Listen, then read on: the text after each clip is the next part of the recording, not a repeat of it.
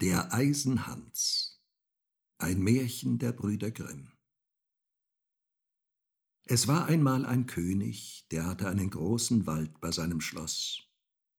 Darin lief Wild aller Art herum. Zu einer Zeit schickte er einen Jäger hinaus, der sollte ein Reh schießen. Aber der kam nicht wieder. Vielleicht ist ihm ein Unglück zugestoßen, sagte der König, und schickte am folgenden Tag zwei andere Jäger hinaus. Die sollten ihn aufsuchen.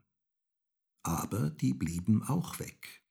Da ließ er am dritten Tag alle seine Jäger kommen und sprach, Streift durch den ganzen Wald und lasst nicht ab, bis ihr sie alle drei gefunden habt. Aber auch von diesen kam keiner wieder heim. Auch von der Meute Hunde, die sie mitgenommen hatten, ließ keiner sich wieder sehen. Von der Zeit an wollte sich niemand mehr in den Wald wagen, und er lag da in tiefer Stille und Einsamkeit. Und man sah nur zuweilen einen Adler oder Habicht darüber hinfliegen. Das dauerte viele Jahre. Da meldete sich ein fremder Jäger bei dem König, suchte eine Arbeit und erbot sich, in den gefährlichen Wald zu gehen. Der König aber wollte seine Einwilligung nicht geben und sprach, es ist nicht geheuer darin. Ich fürchte, es geht dir nicht besser als den anderen, und du kommst nicht wieder heraus. Der Jäger antwortete, Herr, ich will's auf meine Gefahr wagen, von Furcht weiß ich nichts. Der Jäger begab sich also mit seinem Hund in den Wald. Es dauerte nicht lange, so geriet der Hund einem Wild auf die Fährte und wollte hinter ihm her. Kaum aber war er ein paar Schritte gelaufen, so stand er vor einem tiefen Pfuhl, konnte nicht weiter, und ein nackter Arm streckte sich aus dem Wasser, packte ihn und zog ihn hinab. Als der Jäger das sah, ging er zurück und holte drei Männer, die mussten mit Eimern kommen und das Wasser ausschöpfen. Als sie auf den Grund sehen konnten, so lag da ein wilder Mann, der braun am Leib war wie rostiges Eisen und dem die Haare über das Gesicht bis zu den Knien herabhingen. Sie banden ihn mit Stricken und führten ihn fort in das Schloss. Da war große Verwunderung über den wilden Mann. Der König ließ ihn in einen eisernen Käfig auf seinen Hof setzen und verbot bei Lebensstrafe die Tür des Käfigs zu öffnen. Und die Königin musste den Schlüssel selbst in Verwahrung nehmen. Von nun an konnte ein jeder wieder mit Sicherheit in den Wald gehen. Der König hatte einen Sohn von acht Jahren, der spielte einmal auf dem Hof, und bei dem Spiel fiel ihm sein goldener Ball in den Käfig. Der Knabe lief hin und sprach, Gib mir meinen Ball heraus. Nicht eher, antwortete der Mann, als bis du mir die Tür aufgemacht hast. Nein, sagte der Knabe, das tue ich nicht. Das hat der König verboten und lief fort. Am andern Tag kam er wieder und forderte seinen Ball. Der wilde Mann sagte, Öffne meine Tür. Aber der Knabe wollte nicht. Am dritten Tag war der König auf die Jagd geritten. Da kam der Knabe nochmals und sagte, Wenn ich auch wollte, ich kann die Tür nicht öffnen, ich habe den Schlüssel nicht. Da sprach der wilde Mann, er liegt unter dem Kopfkissen deiner Mutter. Da kannst du ihn holen. Der Knabe, der seinen Ball wiederhaben wollte, schlug alles Bedenken in den Wind und brachte den Schlüssel herbei. Die Tür ging schwer auf, und der Knabe klemmte sich den Finger. Als sie offen war, trat der wilde Mann heraus, gab ihm den goldenen Ball und eilte hinweg. Dem Knaben war Angst geworden. Er schrie und rief ihm nach Ach, wilder Mann, geh nicht fort, sonst bekomme ich Schläge. Der wilde Mann kehrte um und hob ihn auf, setzte ihn auf seinen Nacken und ging mit schnellen Schritten in den Wald hinein.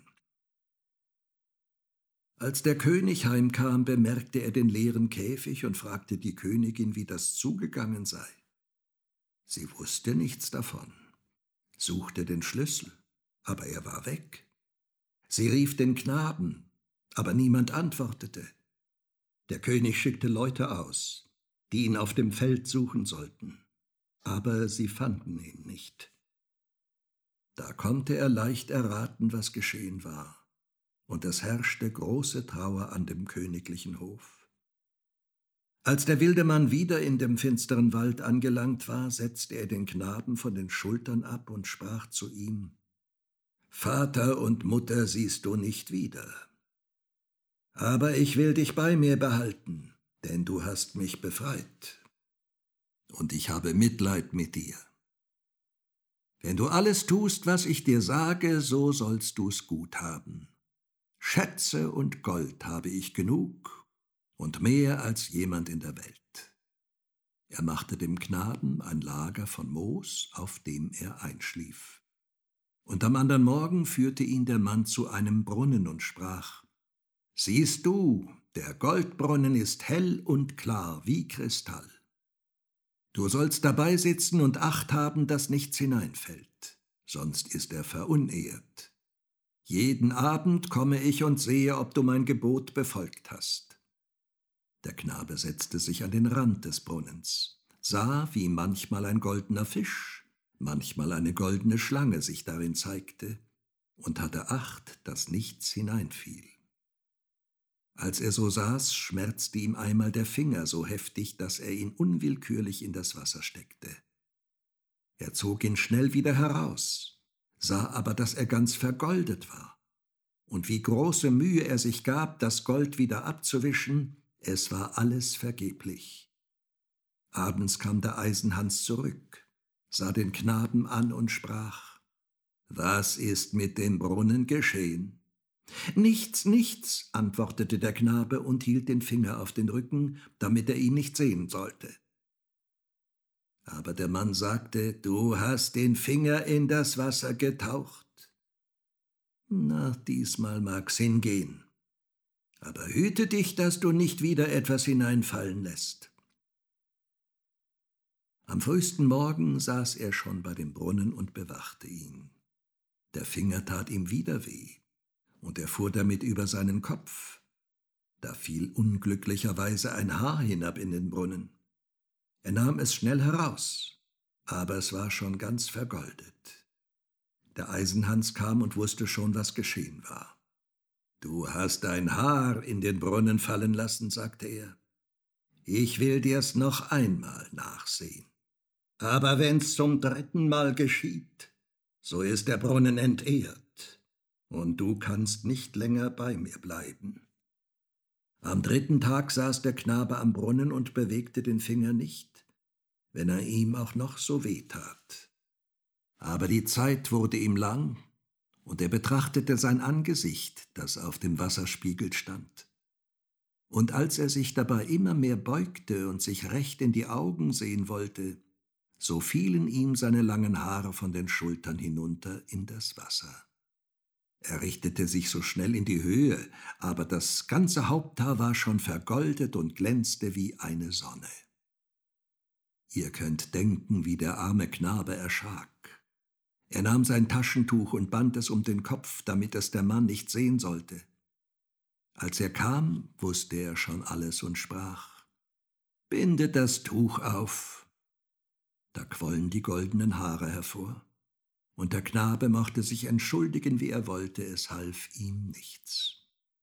Du hast die Probe nicht bestanden und kannst nicht länger hierbleiben.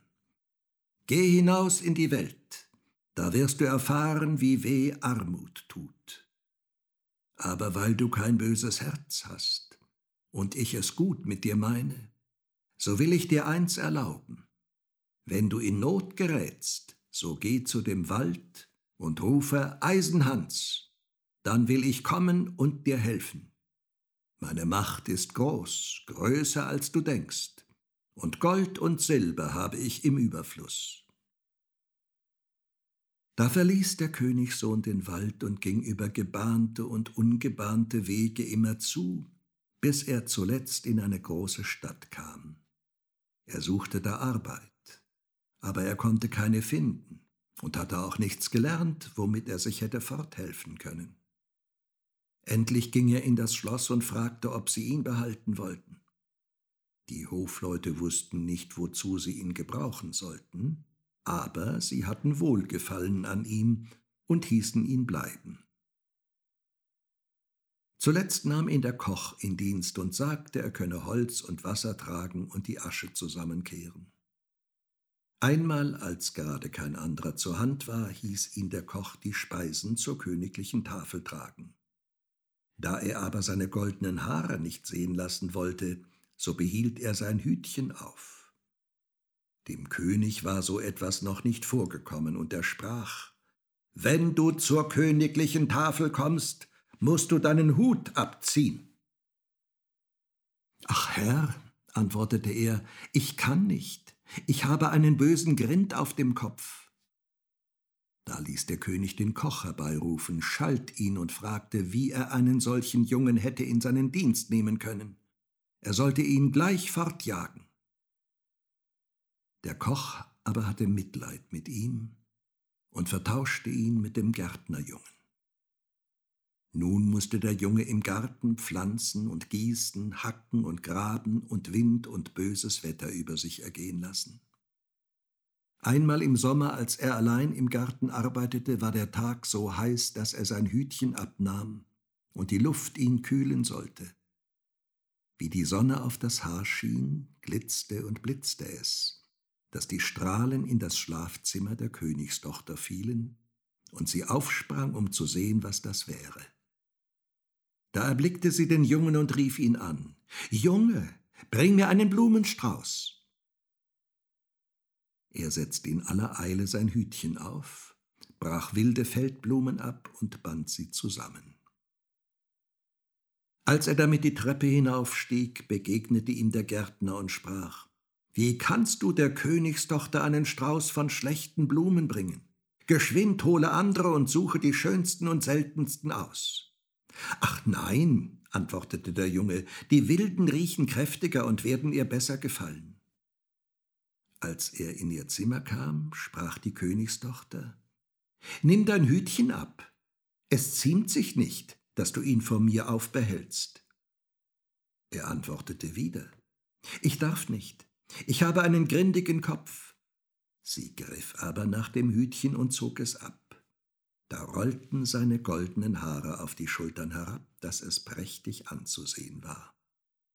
Er wollte fortspringen, aber sie hielt ihn am Arm und gab ihm eine Handvoll Dukaten. Er ging damit fort, achtete aber des Goldes nicht, sondern er brachte es dem Gärtner und sprach, ich schenke es deinen Kindern, die können damit spielen. Den andern Tag rief ihm die Königstochter abermals zu, er sollte ihr einen Strauß Feldblumen bringen. Und als er damit eintrat, grapste sie gleich wieder nach seinem Hütchen und wollte es ihm wegnehmen. Aber er hielt es mit beiden Händen fest. Sie gab ihm wieder eine Handvoll Dukaten, aber er wollte sie nicht behalten und gab sie dem Gärtner zum Spielwerk für seine Kinder. Am dritten Tag ging's nicht anders. Sie konnte ihm sein Hütchen nicht wegnehmen und er wollte ihr Gold nicht. Nicht lange danach wurde das Land mit Krieg überzogen. Der König sammelte sein Volk und wusste nicht, ob er dem Feind, der übermächtig war, ein großes Heer hatte, Widerstand leisten könnte.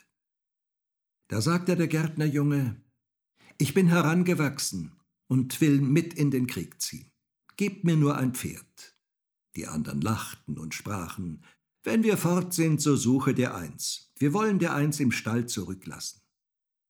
Als sie ausgezogen waren, ging er in den Stall und zog das Pferd heraus. Es war an einem Fuß lahm. Dennoch setzte er sich auf und ritt fort nach dem dunklen Wald. Als er an den Rand desselben gekommen war, rief er dreimal Eisenhans, so laut, dass es durch die Bäume schallte. Gleich darauf erschien der wilde Mann und sprach Was verlangst du? Ich verlange ein starkes Ross, denn ich will in den Krieg ziehen. Das sollst du haben, und noch mehr, als du verlangst. Dann ging der wilde Mann in den Wald zurück, und es dauerte nicht lange, so kam ein Stallknecht aus dem Wald und führte ein Ross herbei. Das schnaubte aus den Nüstern und war kaum zu bändigen. Und hinterher folgte eine große Schar Kriegsvolk, ganz in Eisen gerüstet, und ihre Schwerter blitzten in der Sonne. Der Jüngling übergab dem Stallknecht sein dreibeiniges Pferd, bestieg das andere und ritt vor der Schar her. Als er sich dem Schlachtfeld näherte, war schon ein großer Teil von des Königs Leuten geflohen. Und es fehlte nicht viel, so mussten die übrigen weichen. Da jagte der Jüngling mit seiner eisernen Schar heran, fuhr wie ein Wetter über die Feinde und verjagte sie alle. Statt aber zu dem König zurückzukehren, führte er seine Schar auf Umwegen wieder zu dem Wald und rief den Eisenhans heraus. Was verlangst du? fragte der wilde Mann. Nimm dein Ross und deine Schar zurück und gib mir mein dreibeiniges Pferd wieder. Es geschah alles, was er verlangte, und er ritt auf seinem dreibeinigen Pferd heim. Als der König wieder in sein Schloss kam, ging seine Tochter ihm entgegen und wünschte ihm Glück zu seinem Sieg. Ich bin es nicht, der den Sieg davon getragen hat, sprach er, sondern ein fremder Ritter, der mir mit seiner Schar zur Hilfe kam. Die Tochter wollte wissen, wer der fremde Ritter sei. Aber der König wusste es nicht und sagte, er hat die Feinde verfolgt und ich habe ihn nicht wiedergesehen. Sie erkundigte sich bei dem Gärtner nach seinem Jungen. Der lachte aber und sprach, eben ist er auf seinem dreibeinigen Pferd heimgekommen. Und die anderen haben gespottet und gerufen, da kommt unser Hunkepus wieder an. Sie fragten auch, hinter welcher Hecke hast du derweil gelegen und geschlafen?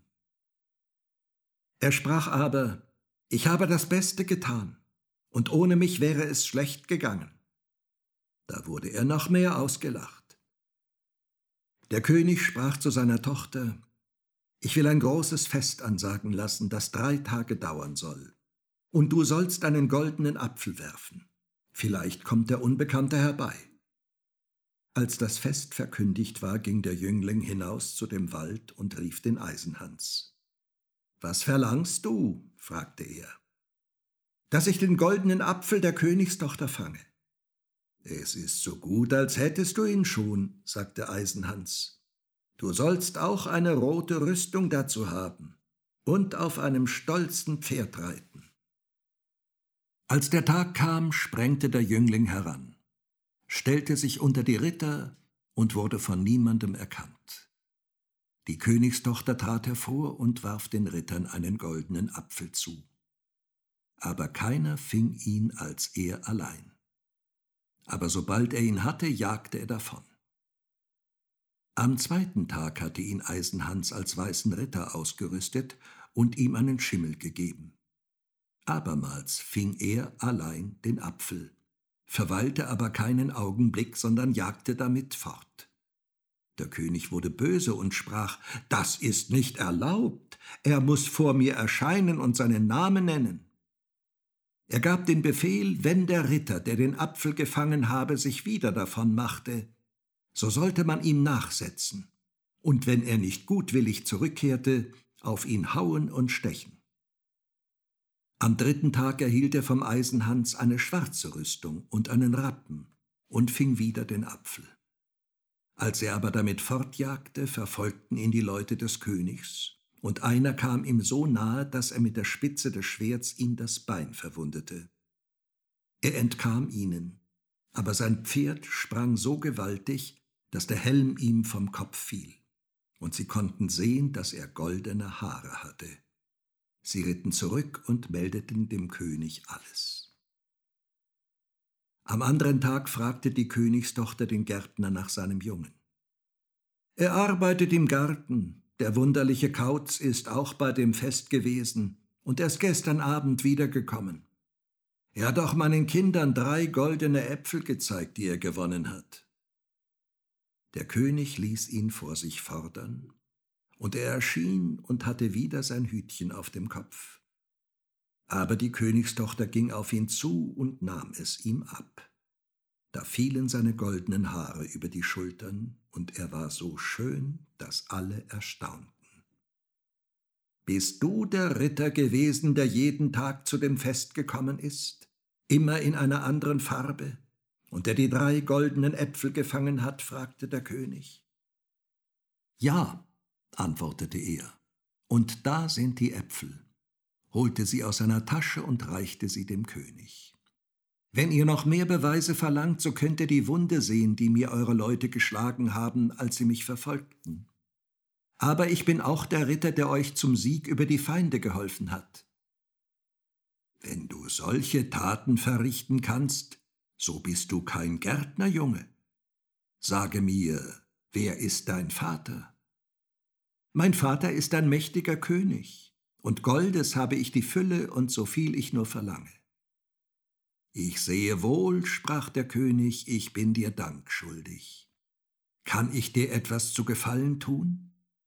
Ja, antwortete er, das könnt ihr wohl. Gebt mir eure Tochter zur Frau. Da lachte die Tochter und sprach, Der macht keine Umstände, aber ich habe schon an seinen goldenen Haaren gesehen, dass er kein Gärtnerjunge ist, ging hin und küsste ihn. Zu der Vermählung kamen sein Vater und seine Mutter, und sie waren in großer Freude, denn sie hatten schon alle Hoffnung aufgegeben, ihren lieben Sohn wiederzusehen. Und als sie an der Hochzeitstafel saßen, da schwieg auf einmal die Musik. Die Türen gingen auf, und ein stolzer König trat herein mit großem Gefolge. Er ging auf den Jüngling zu, umarmte ihn und sprach Ich bin der Eisenhans und war in einen wilden Mann verwünscht, aber du hast mich erlöst. Alle Schätze, die ich besitze, die sollen dein Eigentum sein.